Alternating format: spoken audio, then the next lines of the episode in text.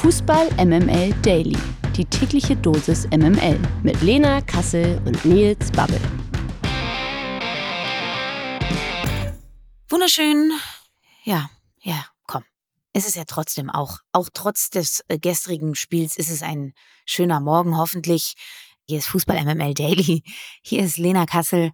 Und was soll ich euch sagen? Wir haben einen kurzfristigen Ausfall zu vermelden, weil die Graugans, also Mike Nöcker, der war so sauer nach dem Spiel gestern, dass er gesagt hat, das ist nicht mehr mein Deutschland. Und er hätte, glaube ich, nicht ohne Vulgärsprache diese Folge aufnehmen können. Und von daher musste ich in kurzerhand äh, das äh, Mikro entziehen und musste es an Nils Babbel weitergeben. Der ist ein bisschen gesitteter, der hat noch so eine jugendliche Frische, der hat einen kühlen Kopf, ja. Und der ist dann genau für solche Notsituationen, wie wir uns ja jetzt befinden hier in Fußballdeutschland, bestens geeignet. Und da sage ich nur einen ganz herzlichen, einen ganz warmen guten Morgen, Nils Babbel. Ey, mein Kopf ist ungefähr so kühl wie der von Sané gestern Abend, ne? Sage ich dir ganz ehrlich. Ich kann dir nichts versprechen und kann nichts garantieren, aber auch ich wünsche natürlich einen wunderschönen guten Morgen.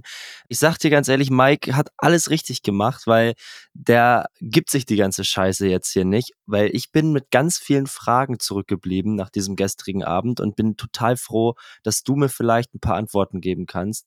Aber ganz ehrlich, wenn du keine Antworten parat hast, würde es mich auch nicht wundern bei der ein oder anderen Sache hier ja, wir tasten uns mal langsam ran. Wir hangeln uns mal Step by Step durch dieses Spiel am gestrigen Abend. Und äh, ich sag mal so viel, mein Postfach, das hat äh, geglüht.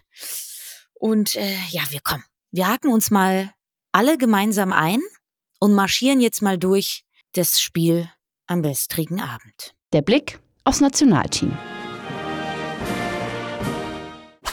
So, ich kann ja mal anfangen, weil äh, ganz ehrlich, mir ist da was ins Auge gesprungen, wo ich sage, so kann man, glaube ich, die Analyse dieses Spiels am besten beginnen. Also für alle, die es nicht mitbekommen haben. Deutschland hat mit 2 zu 0 in Wien gegen Österreich verloren.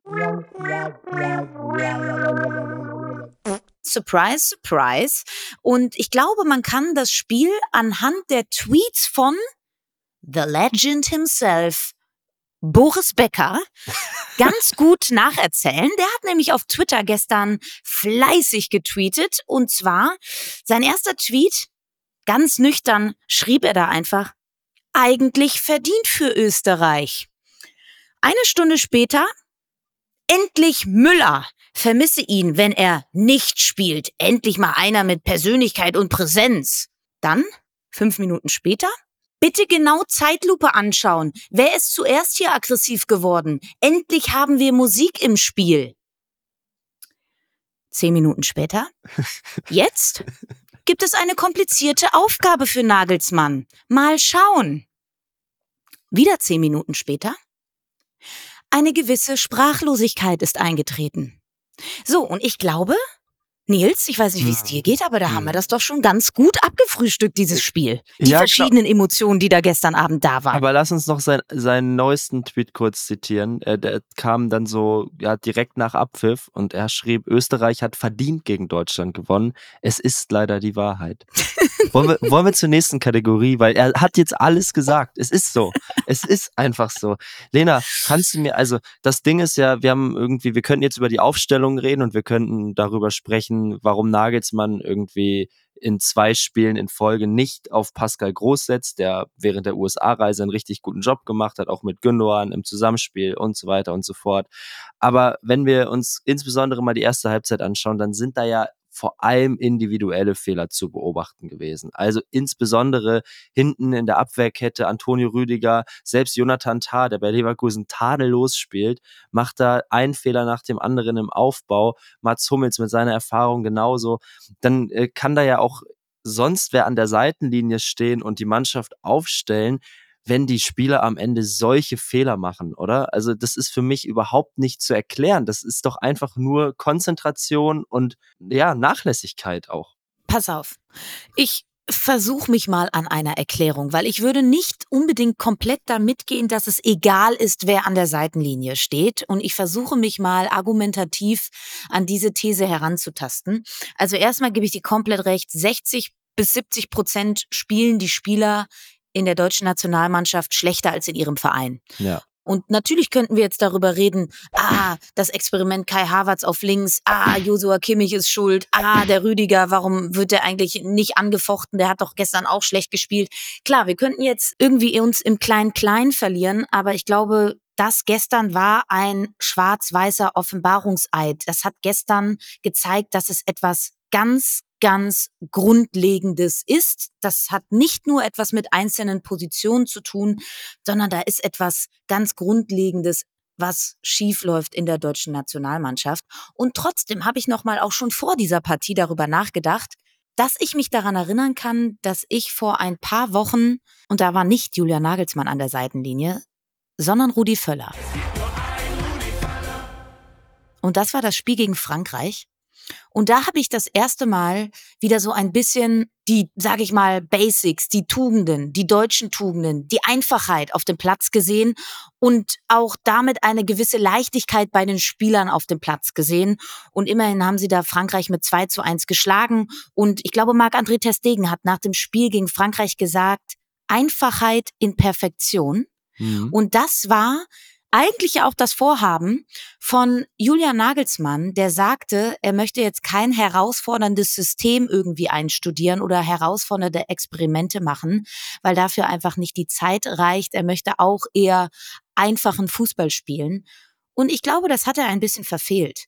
Also die ganze Zeit davon zu reden, dass er ja mit Viererkette spielt und bla bla bla, aber dann die Viererkette so asymmetrisch steht, dass du sie kaum noch erkennst, dass du dann irgendwie trotzdem Kai Havertz als linken Joker hast und dann auf der anderen Seite aber auch Henrichs, der als rechter Flügelspieler trotzdem auch sich in die Offensive mit ein, einschalten soll. Daraufhin soll sich dann aber Leroy Sané fallen lassen, damit die rechte Verteidigerposition irgendwie abgedeckt ist und so weiter und so fort. Ich finde, er hat es viel, viel, viel zu komplex gemacht und ich traue mich das, also ich hätte selbst nie für möglich gehalten, dass ich das mal sage, aber ich glaube, der gangbarere Weg wäre der von Rudi Völler gewesen. Und das war das Spiel, wo ich, wo ich gedacht habe, ah, wenn wir uns jetzt darauf besinnen, wenn wir daran anknüpfen, dann kann das wirklich was werden, weil du kannst nur solche hochkomplexen Systeme spielen oder Anforderungen an eine Mannschaft stellen, wie Julian Nagelsmann das eben macht. Das hat er auch schon bei den Bayern gemacht.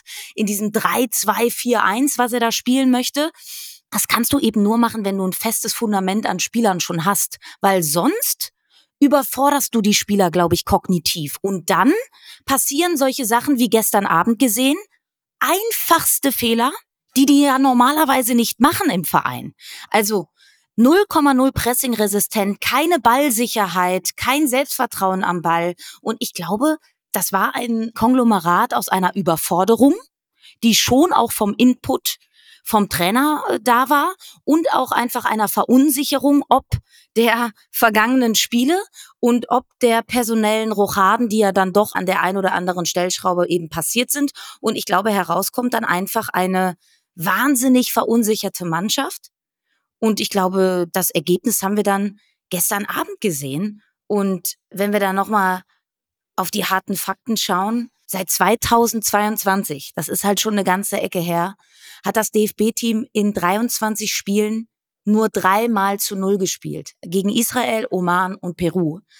Und die Partie gegen Österreich war jetzt eben die zehnte in Folge mit mindestens einem Gegentor. Und ich glaube, mehr braucht man über diese Mannschaft aktuell nicht wissen.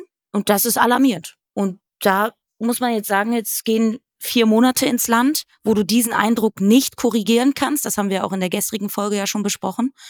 Und ich, weiß nicht, also vielleicht sollte es dann doch der Rudi machen. I don't know. Ja, es ist verrückt, weil man ja eigentlich dann aber doch auch mit Nagelsmann das Gefühl während der USA-Reise hatte, dass er eben doch diese einfachen Dinge weiterhin versucht umzusetzen. Genau, quasi genau. da hat er es ja aber versucht. Genau. Genau, ja. ja. Und äh, deshalb diese Länderspielreise, also es war ja keine Reise, es war ja das Spiel in Berlin und jetzt in Wien, das hat mich und die Mannschaft offenbar ja auch mit sehr vielen Fragezeichen im Kopf zurückgelassen, warum er denn jetzt plötzlich anders agiert als noch vor wenigen Wochen, also Mitte Oktober, das ist vier Wochen her, während dieser USA-Reise. Und jetzt, du hast es angesprochen, eine extrem lange Pause, dann eine Kadernominierung, die letzte vor dem Turnier, bei der Leroy Sané überhaupt nicht berücksichtigt werden kann, der ja die rote Karte gesehen hat gestern aufgrund einer Tätlichkeit, der mindestens zwei Spiele gesperrt werden wird von der UEFA. Das heißt, äh, Sané wird nicht dabei sein. Das Spielsystem, das ja auch auf ihn ausgelegt ist, wird nicht weiter implementiert werden können. Und ich bin wirklich einfach mal sehr gespannt, wie die Mannschaft dann da auftreten möchte in den Spielen. Es heißt ja sogar, dass die Gegner die Niederlande und Frankreich werden sollen in den beiden äh, Tests und da holst du auch nicht mal eben die Siege für die Euphorie im Land.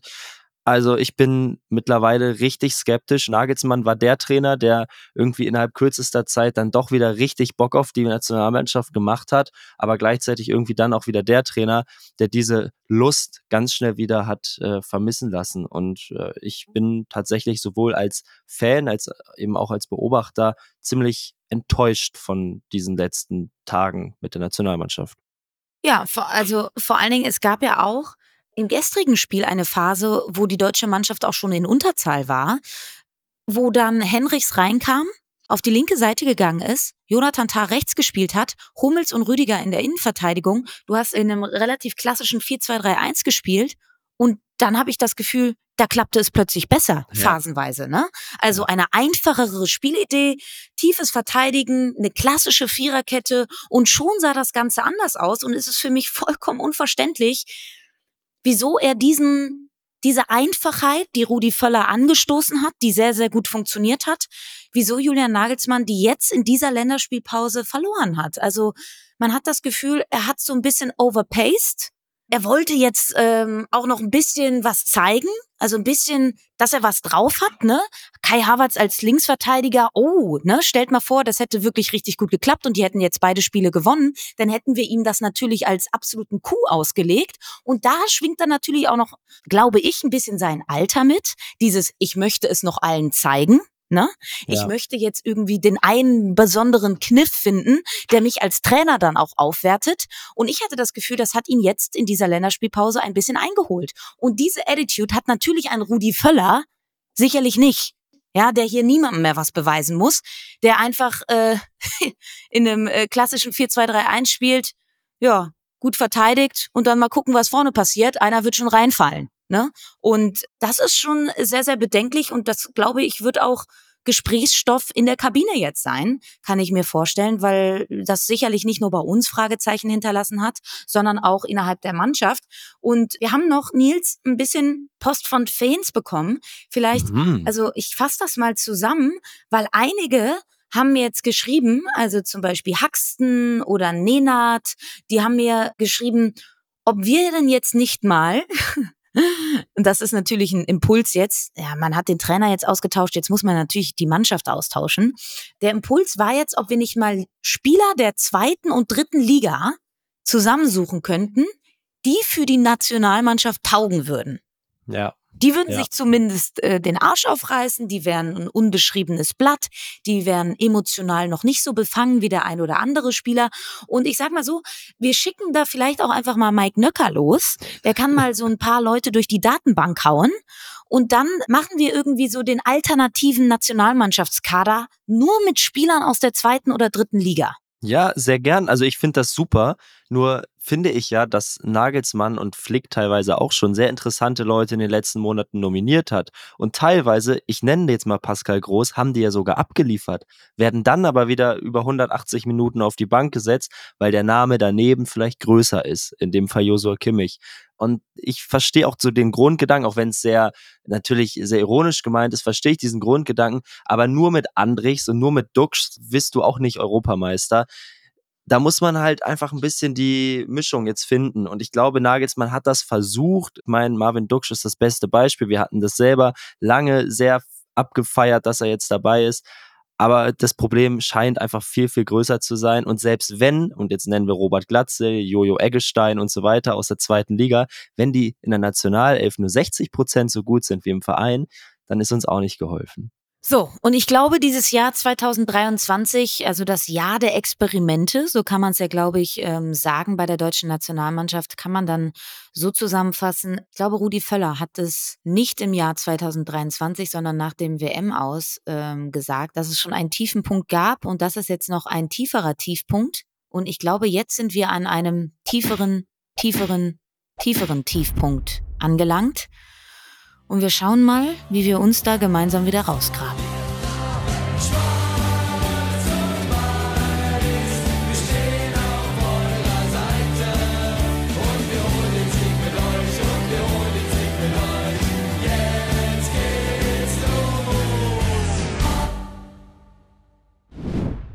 Weiber, immer Weiber. Die deutschen Fußballerinnen haben offenbar eine neue Sportdirektorin gefunden. Nia Künzer soll den Posten als Chefin für den Frauenfußball beim DFB übernehmen. Nach Informationen der Bild soll die ehemalige Nationalspielerin und ARD-Expertin dem Verband bereits zugesagt haben. Eine offizielle Bestätigung gibt's aber noch nicht. Lena, es wurden ja einige andere Namen auch gehandelt. Kommt es deswegen für dich jetzt schon ein bisschen überraschend mit Nia Künzer? Also erstmal finde ich es überraschend, dass sie äh, diese Position überhaupt ins Leben rufen. Äh, Gab es ja vorher noch nicht. Ne? Ja. Ähm, diese Frauenchefin, wie sie sie ja nennen, soll jetzt eben einen neuen Bundestrainer oder eine neue Bundestrainerin suchen. Das ist so bislang das Aufgabenprofil ich bin sehr gespannt, was darüber hinaus noch passieren soll. Das haben sie jetzt noch nicht weiter detailliert kundgetan, was, was das Aufgabenprofil noch so sein kann. Deshalb tue ich mich ein wenig schwer, da dann auch Nia Künzer jetzt eine Zuschreibung zu geben, ob das jetzt passt oder nicht, wenn ich nicht mehr richtig weiß, was das Aufgabenprofil dieser Sportdirektorin sein soll. Ich halte Nia Künzer aber, und sofern ich das bewerten kann, zumindest für eine herausragende Expertin ob sie dann auch den Posten der Sportdirektorin ausführen kann, I don't know. Werden wir, glaube ich, abwarten müssen, was denn dann das Profil dieses Jobs ist. Halte aber dennoch generell die Person Nia Künzer für eine, die den Finger in die Wunde legt, für eine, die kritisch ist, für eine, die Sachen hinterfragt. Und ich glaube, das, das schadet ja beim DFB nie. Ne? Uli Hoeneß gefällt das. Das ist eine Sauerei. Bayerns Identifikationsfigur Thomas Müller will seine Karriere auch über den kommenden Sommer hinaus fortsetzen. Trotz seines auslaufenden Vertrags stehe ein Karriereende bei ihm nicht zur Debatte, das sagte er der Sportbild. Zitat, ich will auf jeden Fall über 2024 hinaus ein Jahr weiterspielen. So ist zumindest mein Plan. Ich habe weiter Spaß daran, auf dem Platz zu stehen. Ich hoffe, das sieht man. Ja, in der laufenden Saison steht Müller ja nur noch selten in der Startelf. Trotzdem kam der 34-Jährige bislang immerhin in 14 Pflichtspielen zum Einsatz und konnte da zwei Tore und fünf Vorlagen beisteuern. Traust du ihm denn auch über den Sommer hinaus noch eine weitere Saison bei den Bayern zu oder kannst du dir sogar irgendwie nochmal einen Wechsel vorstellen? Also ich hoffe nicht, dass er wechselt. Ich bin ja eine große Anhängerin der One-Club-Player. Bin ein bisschen traurig, dass Harry Kane das nicht bei Tottenham geschafft hat. Ähm, bin ich aber wahrscheinlich auch die Einzige. Jedenfalls würde ich mich sehr, sehr darüber freuen, wenn Thomas Müller einfach beim FC Bayern bleibt, dort seinen Legendenstatus manifestiert und einfach dort bleibt. Ob es jetzt nochmal eine komplette Saison sein muss, ah, könnte ihn natürlich ein bisschen schaden, wenn er jetzt noch weniger Spielzeit bekommt in der neuen Saison. Ich meine, er hat jetzt schon kaum Spielzeit, ne? Er wird nicht mhm. jünger. Von daher würde ich ihm eigentlich dazu raten, ey, verabschiede dich doch irgendwie, wenn die Saison jetzt gut läuft und die Bayern irgendwie weit kommen, die Meisterschaft holen und irgendwie was auch immer, den DFB-Pokal ja nicht mehr, aber ähm, zumindest dann einer der beiden anderen Titel noch, dann verabschiede dich doch einfach äh, mit erhobenem Haupte und äh, sag, Kussi Kussi Baba und werd irgendwie noch im Verein aktiv bleiben, aber eben nicht mehr als Spieler, sondern irgendwie in anderer Funktion. Und da bin ich mir auch sehr sicher, dass das mittelfristig sowieso so geplant ist. Ob es jetzt noch eine komplette Saison sein muss, ja. Boah, könnte ein Risiko sein, glaube ich. Ja, vor ein paar Monaten oder Jahren hätte man noch gesagt, okay, ist doch perfekt. Müller spielt noch die Heim-EM, wird Europameister und beendet dann seine Karriere. Aber ich glaube, allerspätestens seit gestern wissen wir, dass genau das nicht passieren wird. Das abseitige Thema. Der DFB plant bei seinen Überlegungen hinsichtlich möglicher Sanktionen von Pyrovergehen keine Wiedereinführung von Zuschauerteilausschlüssen oder Geisterspielen. Das hat der Verband gestern bekräftigt. Richtig sei allerdings, dass nach dem Wegfall der pandemiebedingten Zuschauerbeschränkungen die pyrotechnischen Vorfälle in den Stadien zum Teil signifikant zugenommen haben, heißt es vom DFB. Der Verband suche daher gemeinsam mit der DFL und den Vereinen nach Lösungen, um den unkontrollierten Gebrauch von Pyrotechnik zu vermeiden vermeiden. So. Ja. Gucken wir mal, ne? Gucken wir mal, ne? Schauen wir mal, was wird, was wird. Wir fühlen uns nicht besonders äh, nervös. Aufgeregt? Nee, Nein. aufgeregt nicht. nein. Wir freuen uns. Wir freuen uns. Ja. Schauen wir mal, was wird. Was wird?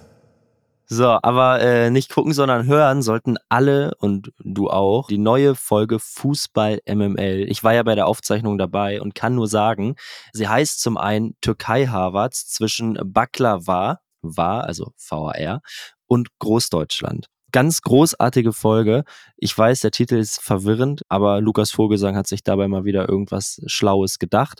Die Folge selbst ist auch sehr schlau und sehr lustig. Lena, falls du es noch nicht getan hast, hör unbedingt rein. Und dann äh, gucken wir mal, dass der Herr Nöcker hier morgen mal wieder antanzt. Dann übergebe ich den ganzen Laden wieder und ich äh, hoffe, die Themen werden ein bisschen schöner und positiver, ne? So ist es. So machen wir das. Und äh, wir entlassen euch jetzt in einen tollen Tag. Seid nicht ganz so traurig, ne?